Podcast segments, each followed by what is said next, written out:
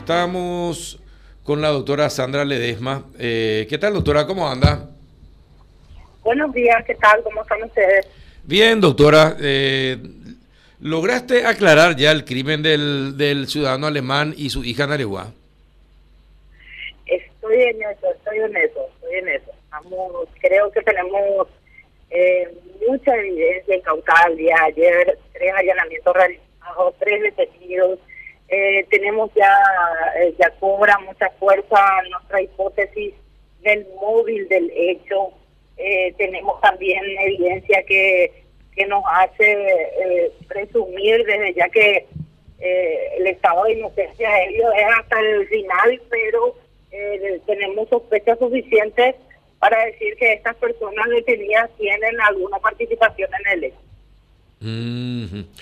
Bueno, y, la persona está detenida, ¿también es un ciudadano alemán? Tres personas detenidas, los tres son ciudadanos alemanes.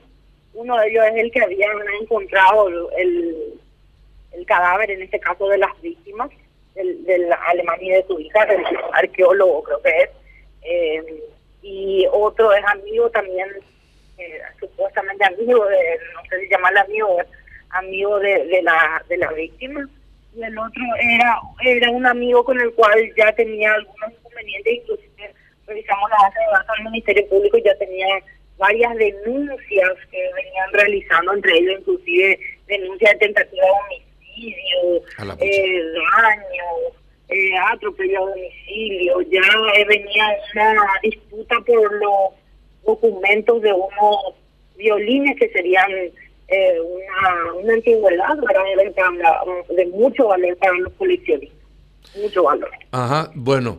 Eh, pero de todas formas, ¿cómo es posible que la policía, ante las denuncias ya contra uno de ellos, no haya mantenido algún, no le haya dado algún tipo de protección o haya intentado, o la fiscalía o, la justicia hayan intentado evitar que este señor se acercara al alemán?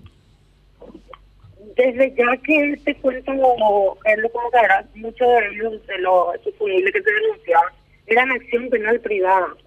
No tenían, eh, no tenía eh, actuación ahí el Ministerio Público y la policía, por supuesto, tampoco. Ellos tenían que recurrir a la instancia correspondiente para poder eh, solicitar una medida de protección en el juzgado de paz, todas esas cosas. No, no, tampoco tampoco fueron por la vía correspondiente.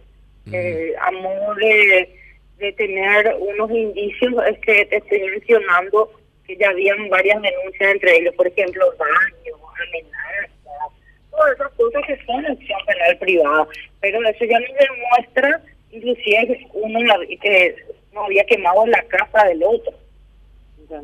Entonces, ya nos demuestra que evidentemente ya estaban en conflicto constante eh, por el, el, la documentación y, los violines de, mucho valor.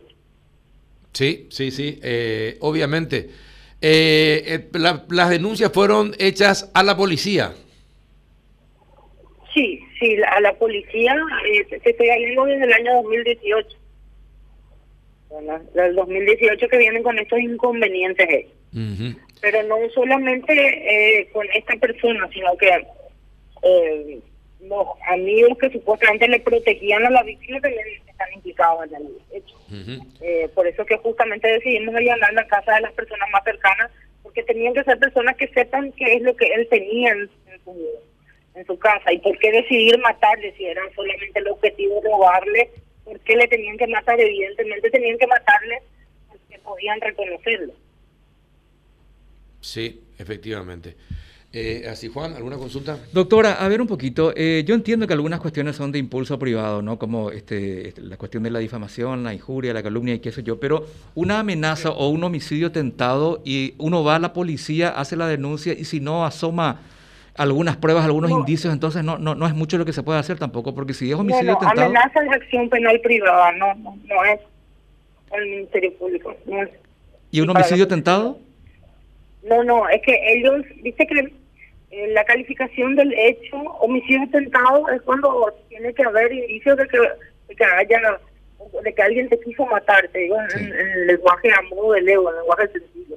Pero ellos ellos le llaman intentó matarla cuando alguien le amenazó. ¿entendés?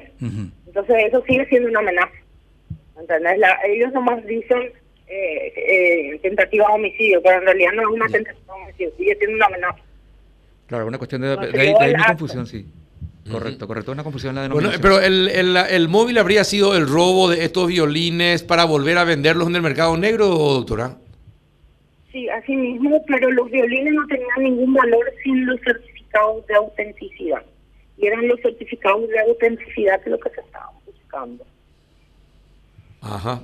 ¿Y qué le hicieron a la eran hija? violines de los años 1700. Claro. Violines para mucho valor para coleccionistas. Sí, sí, para coleccionistas tiene mucho valor. ¿Y qué le hicieron y qué le hicieron a la, a la chica de 15 años? Le dispararon, le arrodillaron y estando ya me dejaron, le llevaron a una bañera, le sacaron la ropa de arriba y dejaron que muera desangrada.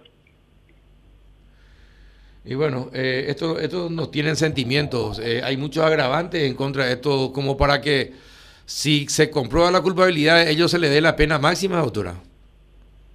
Sí, así mismo, grave la, la escena del crimen en sí, eh, se puede notar claramente que a él se le arrastró, se le hizo arrodillar en un lugar que ya en el se le arrastró, luego se le lleva hasta un lugar, como que la tenían amenazada así en un lugar no no muy lejano al de su papá, como casi frente a frente, como diciéndole, no me baja esto o yo le mato, algo así.